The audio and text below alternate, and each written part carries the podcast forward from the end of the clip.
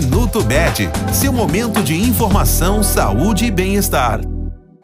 Nesta semana já explicamos o que é a psoríase. Hoje falaremos sobre as causas e o diagnóstico da doença. Primeiro é importante dizer que a causa da psoríase é desconhecida. Ela é multifatorial, ou seja, são necessários vários fatores atuando em conjunto para o surgimento da psoríase. Mas é sabido que ela é mais frequente em familiares de pacientes com a doença.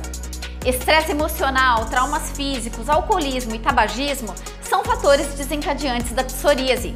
O diagnóstico é conduzido principalmente com o exame da pele, com base na aparência e nos sintomas relatados pelo paciente. Contudo, uma biópsia da pele pode ser útil em alguns casos específicos.